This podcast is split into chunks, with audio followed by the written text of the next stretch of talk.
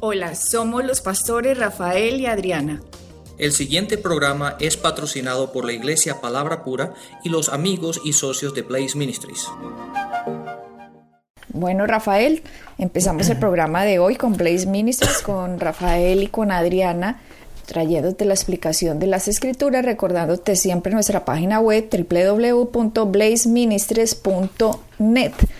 Eh, donde puedes escuchar todas las predicaciones o las enseñanzas, los programas de radio que hemos sacado hasta el día de hoy. Y también para que te puedas inscribir en la sección en la sección de devocionales para que de lunes a viernes puedas recibir una porción de la escritura y puedas meditar en ella ese día. Ah, si te has perdido los programas, los ah, devocionales que han salido hasta el día de hoy, puedes también ir desde la página web cliqueas en la sección de Facebook, te llevará directamente al Facebook y ahí puedes ver todos los devocionales que salieron el año pasado. Bueno, Rafael, estamos hablando, estábamos hablando en nuestros anteriores programas sobre la clave para entender el reino de Dios. Y Jesucristo la dio a través de la parábola del sembrador. Jesucristo enseñó cómo la semilla era una palabra, era la palabra de Dios, que la palabra era una semilla y que simplemente él hizo la comparación del mundo natural con el mundo espiritual de cómo funcionan las cosas en el mundo espiritual. Jesucristo nos quiso decir que en el mundo espiritual hay un paralelo también en que hay un desarrollo de tiempo para que algo dé un fruto.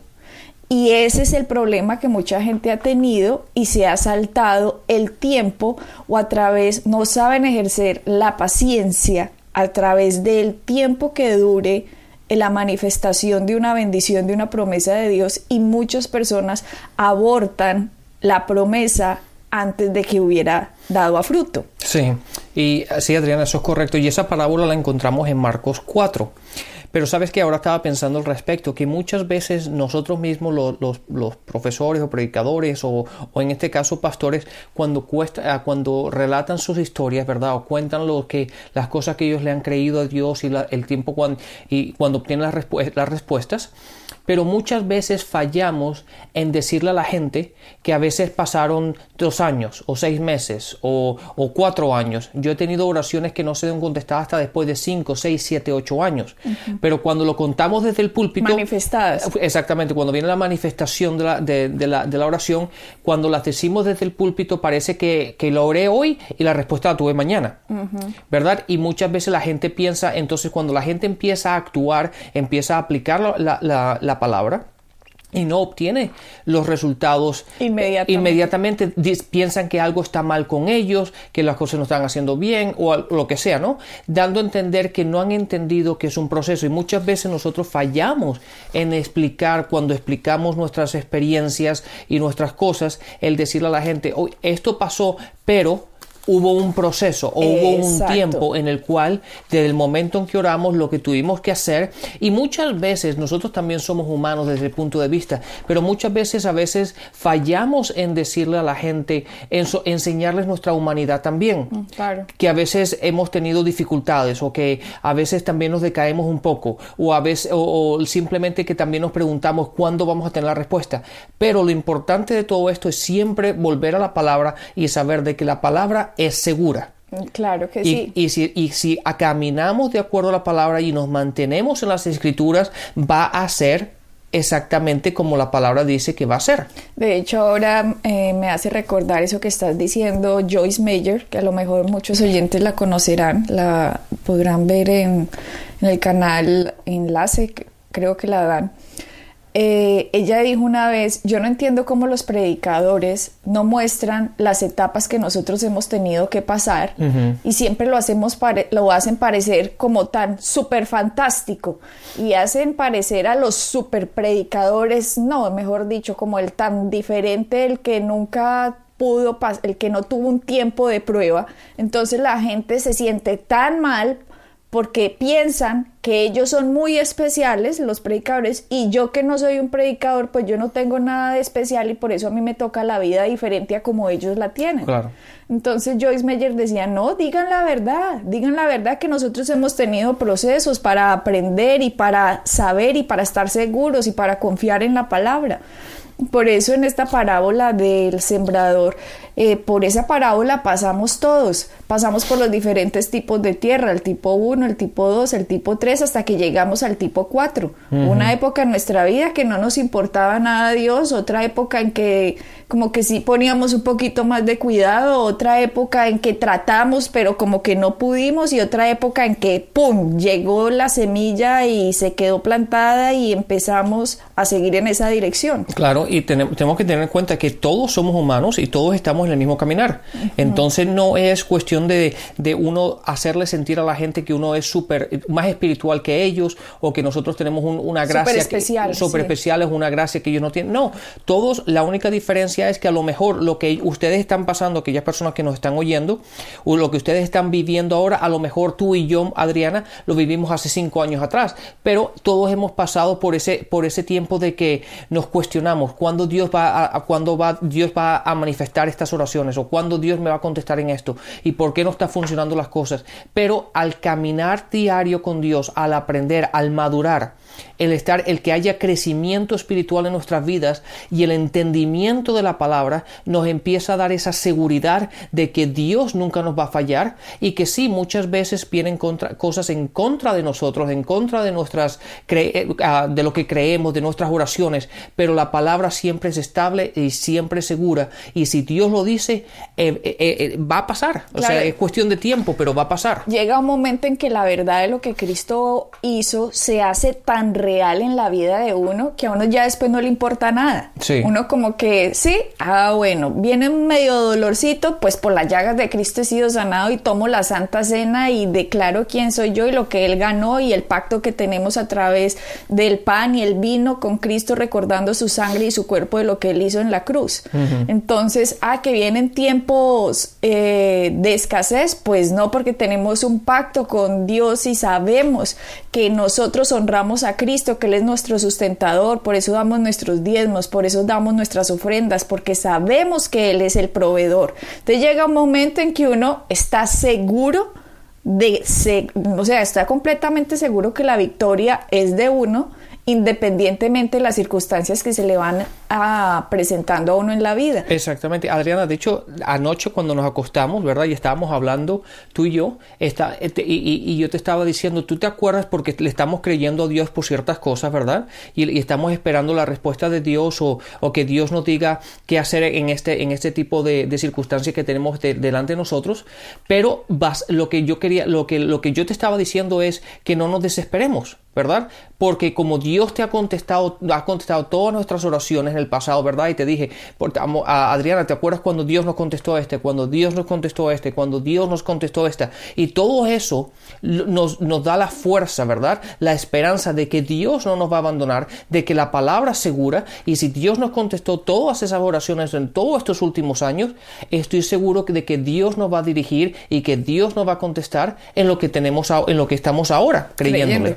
Y obviamente, si nosotros entendemos, Rafael, el punto de que la parábola de la parábola del sembrador, que la palabra es una semilla, entendemos cómo la semilla requiere un tiempo para germinar y dar el fruto. Entonces la gente que está pensando bueno, pero es que yo he venido creyendo esto, también les decimos a ustedes, no se desesperen, ustedes tienen que seguir con la misma confesión de fe. Acuérdense que la palabra dice, pelear la buena batalla de la fe. Significa que vienen guerras en contra de nuestras vidas, que vienen problemas, que vienen tribulaciones, que vienen aflicciones, pero dice Jesucristo, tengan buen ánimo, porque yo he vencido al mundo como quien dice, en medio del problema tenemos que estarnos recordando continuamente quién es Cristo en nosotros y el que nos hizo esas promesas. Y cuando entendemos eso, como que nos da alivio, como que nos da fuerza, como nos da esperanza para seguir luchando en contra del problema, Rafael. Exactamente. Ahora, me acordé de un, de un versículo, de hecho un versículo que yo suelo decir muy frecuentemente porque me ayuda a mí y lo encontramos en 2 de Corintios capítulo 4 en el versículo 13 dice, este es Pablo, dice, teniendo el mismo espíritu de fe, conforme a lo que está escrito, creí, por lo cual hablé. Nosotros también creemos, por lo tanto hablamos. ¿Verdad? Entonces lo que nosotros creemos siempre tiene que estar en relación o siempre tiene que estar conectado con aquello que decimos. Claro. ¿Verdad? ¿Por qué? Porque la abundancia del corazón... La boca habla. La boca habla, dice la escritura. Sí, entonces el versículo este está muy claro. Teniendo, teniendo el mismo espíritu de fe, conforme a lo que está escrito, creí, por lo cual hablé. Eso significa que tú no puedes creer algo y hablar lo contrario. Tu, tu, conexión siempre, la conexión siempre tiene que estar en los, tus creencias con lo que sale de tu boca, con las palabras que salen de tu boca, ¿verdad? Y muchas veces, a veces eso no es difícil. ¿Por qué? Porque somos humanos y tenemos sentimientos y, y a veces estamos contentos, otras veces estamos más tristes. Pero lo que, no, lo que tenemos que aprender a hacer es no caminar de acuerdo a cómo nos sintamos, no, de, no caminar de acuerdo a cómo, a a, las circunstancias que nos rodean, pero aprender a caminar de acuerdo a lo que dice la palabra, independientemente de las circunstancias, independientemente de cómo te sientas. La palabra dice, yo creí, por lo tanto hablé. Claro, y eso es lo que nos tenemos que nosotros plantar. Que nosotros creímos lo que Cristo hizo, por lo tanto eso es lo que nosotros hablamos en la cara de lo que se, de lo que estemos enfrentando. Claro, y, eso requiere, y, te digo Adriana, eso no es fácil. Eso requiere disciplina. requiere disciplina y requiere que tú te propongas a cerrar la boca cuando no es tiempo de abrirla. Exacto. ¿Me entiendes? Eh, aunque, aunque las circunstancias, aunque las circunstancias estén difíciles, aunque no veas la respuesta, aunque como la expresión lo dice, no, no ves luz, ¿verdad? Porque estás en un momento de dificultades, ahí es cuando tenemos que aplicar la palabra y dejar que la palabra sea nuestra luz. Y si nos han venido ya escuchando a nuestros oyentes hace muchísimo tiempo, pues ya entenderán a estas alturas que la tribulación no la manda Dios. Estas doctrinas que dicen esto, ay, es que estoy en medio de una prueba, Dios me mandó una prueba. Es mentira del diablo, es una mentira del diablo. En Juan 16, 33 dice, estas cosas os he hablado para que en mí tengáis paz. En el mundo tendréis aflicción, pero confiad. Yo he vencido al mundo. Jesús dijo, Rafael, que nosotros tendríamos problemas. Él no dijo que él era el que traía el problema, ni tampoco dijo que él nos estaba mandando problemas para ayudarnos. No, él nos está diciendo, en el mundo va a pasar esto, pero usted tenga paz, tenga seguridad en lo que yo he hecho, porque yo he vencido al mundo. Entonces la gente eh, me asombra esas declaraciones de la gente, Rafael, muchas veces cuando dicen, ay, es que Dios me mandó esto, Dios me lo mandó. Vuelvo y les repito, como en muchos programas, si Dios es su problema, Dios no puede ser la solución del problema. Las tribulaciones existen es porque hay una batalla entre el reino de Dios y el reino de las tinieblas. Claro. Y cuando actuamos en fe, Dios puede concedernos la victoria de tal manera que en realidad estamos ganando a pesar de las batallas. Es como cuando un ejército va a la guerra, Rafael. Es que es como decir que un soldado dice, ay, qué bueno, me mandaron el enemigo, lo voy a abrazar, ay, gracias porque estás aquí para mejorarme. No, vaya haga eso y verdad, y verá como el enemigo lo mata. Claro. Y hay gente que hace lo mismo con los problemas. Ay, Dios me mandó esto. Si usted empieza y si tiene esa actitud, mejor dicho, haga de cuenta que el problema lo va a matar. Claro, date cuenta. La palabra dice un reino dividido no se puede mantener, ¿verdad? Un reino dividido. Entonces, si Dios es bueno y es malo al mismo tiempo, si Dios es el que te da la bendición, pero te, también te da la maldición, entonces, ¿cómo podemos saber cómo orar? O sea, es que si, si la gente se lo pone, se separa un momento y piensa de una manera lógica, se daría cuenta que eso es absurdo. Sí, es que es ridículo. Porque, si, porque si Dios te manda los problemas, si Dios te manda la prueba, entonces ¿para qué vamos a orar para quitárnoslas? Exacto, sí. es que no tiene sentido, Rafael, pero está tan metido en la psiquis de mucha gente por la tradición de hace siglos y siglos y vienen diciendo eso. Y esto hay que quitarlo. De hecho, ayer que estaba hablando con alguien que está metido en un problema inmenso, me estaba diciendo esa persona que le decían, bueno, Dios, Dios sabe por qué hace sus cosas. Él está mandando esta prueba por algo.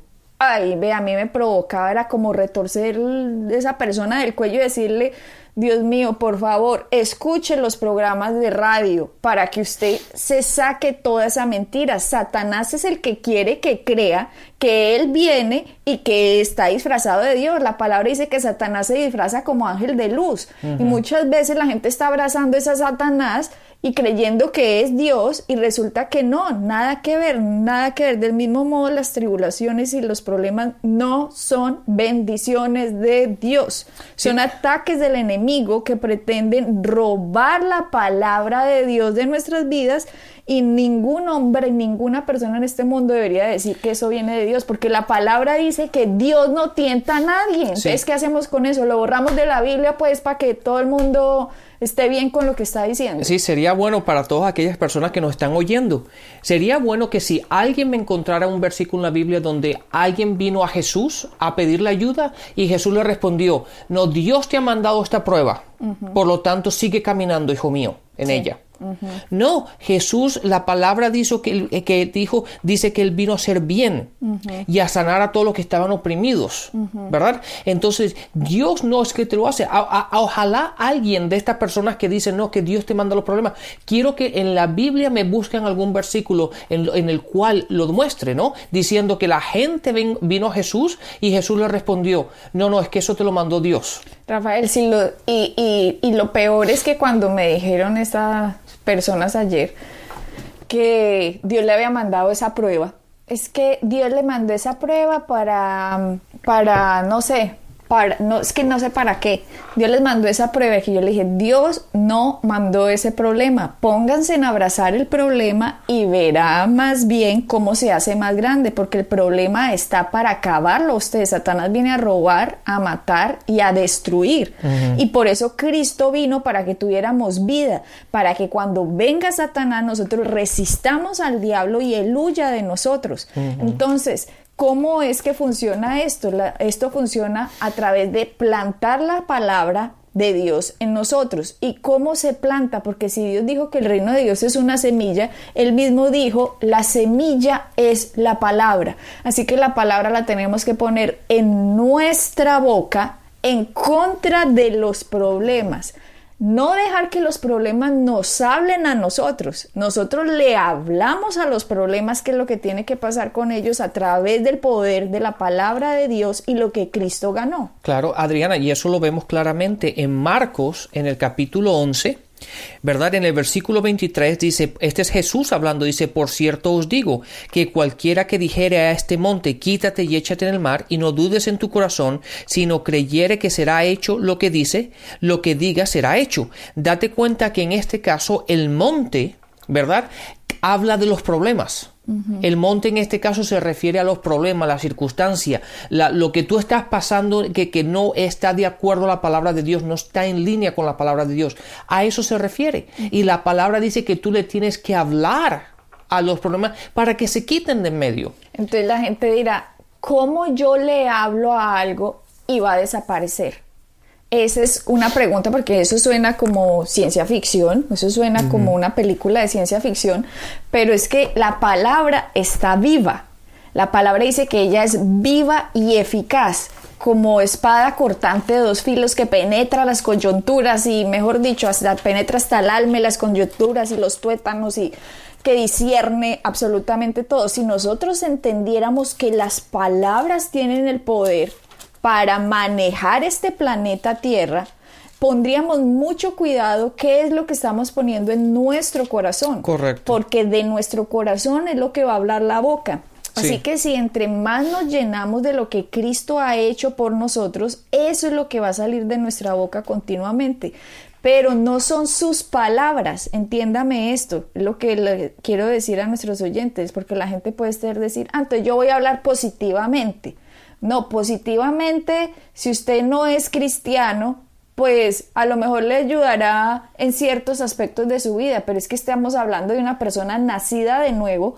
La palabra dice que Dios nos ha dado poder. Dice, yo no les he dado a ustedes espíritu de temor, sino de poder, de amor y de dominio propio. Entonces, si tenemos este poder, ¿cómo lo sacamos? Lo sacamos con la palabra de Dios puesta en nuestra boca delante de lo que sea. Exacto. Y Adriana, quiero decirle a los oyentes el versículo que tú acabas de mencionar porque es muy importante. Está en Hebreos capítulo 4, el versículo 12 dice, porque la palabra de Dios es viva y eficaz y más cortante que toda espada de dos filos. Esa es la primera parte del versículo, pero dice, toda la palabra, la, toda palabra de Dios está viva. La palabra de Dios no es una palabra muerta, es una palabra viva, ¿verdad? Y es eficaz. ¿Qué significa eficaz? Que es efectiva que hace y cumple lo que, va, lo que fue dirigida a hacer. Eso es algo que es eficaz. Una persona que es eficaz haciendo su trabajo es una persona que lo hace correctamente y cumple, ¿verdad?, con, el, con el objetivo que tiene que hacer. Y la palabra es viva ¿verdad? Y eficaz. Así que la palabra cumple con el propósito por el cual fue enviada. O sea que la palabra de Dios es un arma que podría tener el creyente, pero a través de la religiosidad de todos estos siglos, la gente, Satanás no ha querido que la gente entienda el poder que tiene la palabra. Entonces la, la gente parece que estuviera como en medio de dos aguas. Entonces la gente dice por la mañana, ay, sí, Dios es mi proveedor, y por la tarde, no, esta escasez tan horrible, qué pobreza, lo peor. Entonces es en medio de dos aguas y la palabra dice que quien hace así no obtendrá ninguna cosa. porque es como echar, es como echar veneno y como echar fertilizante, ¿no? Pues no da absolutamente nada. Es como dos fuerzas opuestas. Y mientras Satanás nos haya entrenado a hablar de esa forma, tenemos que venir al reino de Dios, hacernos discípulos, entender cómo tenemos que hablar, entender cómo tenemos que meditar, entender cómo tenemos que transformar la mente y que el espíritu que de nosotros que nació de nuevo se vea el que toma el control en la vida mientras estemos en este cuerpo. No que las circunstancias tomen el control de nuestra vida, sino nosotros a través del poder de Dios, del Espíritu Santo entre nosotros, tomar el control de todo lo que se enfrente uno en esta vida. Exactamente. Y Adriana, tú estás hablando de tantos versículos, déjame decir a los oyentes dónde está. En primero es Santiago, a Santiago capítulo 1, el versículo 6 y 7 fue el que acabas de mencionar y me gustaría leerlo porque es muy importante. Dice, pero el que pide, eh, pida con fe, en otras palabras, ¿qué significa pedir con fe? La fe es muy sencillo, ¿verdad? Si lo podemos decir de una manera, de una manera clara para que la gente lo entienda. cuando tú hablas en fe es cuando tú conectas lo que tú crees con lo que tú dices. Y eso fue lo que encontramos en 2 Corintios capítulo 4 en el versículo 13. Pablo diciendo, yo creí, por lo tanto hablé, nosotros creemos, por lo tanto hablamos. Entonces el que dice aquí, pero pida con fe, en otras palabras, lo que tú crees es lo que tú tienes que decir, no dudando nada, porque el que duda es semejante a una onda del mar, que es que es arrastrada por el viento y echada de una parte a otra. Y el versículo 7 dice, no piense pues que el que tal haga recibirá alguna cosa del Señor. ¿Verdad? Entonces es muy importante lo que tú estabas lo que tú acabas de decir, Adriana, en el aspecto de que nuestra, tenemos que conectar nuestras creencias con lo que decimos. Y no podemos decirlo una vez, pero cinco minutos o una hora después confesar o decir lo opuesto que, que dijimos antes. Nuestra forma de hablar tiene que ser constante. Ese es el problema, que la gran mayoría de la gente habla por hablar una cantidad de boberías y estupideces que llega el momento de la verdad, en el momento en que tienen que utilizar la palabra de Dios, tienen que, que tienen que utilizar, tienen que, que, eh, que, orar en fe, y ni ellos mismos se creen porque se la pasan diciendo tantas boberías y contradiciendo lo que ellos creen y contradiciendo la palabra, que a la hora de la verdad ni ellos mismos se creen lo que acaban de decir. Y lo que está diciendo la palabra, que también es interesantísimo, cuando Jesucristo comparó la palabra, la comparó con la semilla de mostaza. Cuando dice, porque el reino de Dios es como una semilla de mostaza. Esto es una clave tenaz, porque la mostaza, según eh, vi, es una planta que no se puede cross-polinizar, o sea, que no se puede cruzar y polinizar. Por ejemplo, usted a veces cruza una, un limón con una mandarina y le da limón mandarina. Pero la mostaza, así usted se la ponga a lo que se la ponga, así se lo ponga un limón, así se lo ponga lo que sea, la mostaza siempre va a dar mostaza O sea, no se cruza con otra planta. Así usted la cruce. Entonces Jesucristo escogió la mostaza. O sea, no escogió un limón, ni una mandarina, ni una pera, no, escogió una mostaza. Es importantísimo que él haya escogido una mostaza porque él está diciendo aquí que usted no puede cambiar lo que sea que está diciendo que él haya ganado en contra de la persecución. Porque si usted empieza a cruzar dos fuentes, si usted empieza a cruzar el limón con la mandarina, todo no, Dios, Dios, Dios me va a ayudar, pero no, Dios no me va a ayudar. Eh, estoy enfermo, creo que me voy a morir, pero por su llaga yo he sido sanado. Eh, eh, estos problemas están horribles, son más grandes que yo, ay no, pero Dios todo lo puedo en Cristo que me fortalece, me voy a morir, qué depresión, ay no, el Señor me dio espíritu de amor, no, nada que ver, usted está cross-polinizando, usted está cruzando puras palabras en contra, por lo tanto no puede funcionar. Y cuando él dijo es como una semilla de mostaza, nos estaba diciendo, sosténgase en mi palabra a pesar de la persecución. Exactamente. Y eso, eso, eso acaba de ratificar, Adriana, todo lo que venimos diciendo en este programa, que hay que mantener la misma confesión, hay que mantenernos con nuestras creencias y nuestras palabras en, en unión, eh, que haya, que haya ah, unificación entre ellas y que no, hay, que no haya contradicción. Y eso es tan importante porque es la única manera como vamos a ver los resultados. Si tú miras, eso está en Lucas 17:6, lo que acabo de decir de la semilla de mostaza, dice, y el Señor dijo, si tuvieras fe como un grano de mostaza, entonces dirías, es que ahí está la clave, puso el grano de mostaza dando a entender que la palabra de Dios es una semilla. Entonces estaba diciendo, si usted tuviera fe, usted estaría diciendo lo que yo gané a la circunstancia que usted se está enfrentando. Deje que la palabra solita se encarga del problema. La palabra mía hace que el problema se acabe, lo aniquile, porque mi palabra va en contra del reino de las tinieblas, que es el que le trae a usted el problema o la tribulación para tumbarlo, para acabarlo. Entonces sigamos con este tema, Rafael, porque creo que a lo mejor la gente ya está tomando más entendimiento, tomando más luz al respecto del poder que tiene Cristo y el poder y las armas que Él nos dio que están en nuestra boca. Así es, pues Adriana, se nos acabó el tiempo, así que lo tendremos que hacer en el siguiente programa. Pues bendiciones y hasta la próxima. Bendiciones. Pueden bajar nuestras enseñanzas en www.iglesiapalabracura.com y visitarnos en nuestra sede en la calle 21326.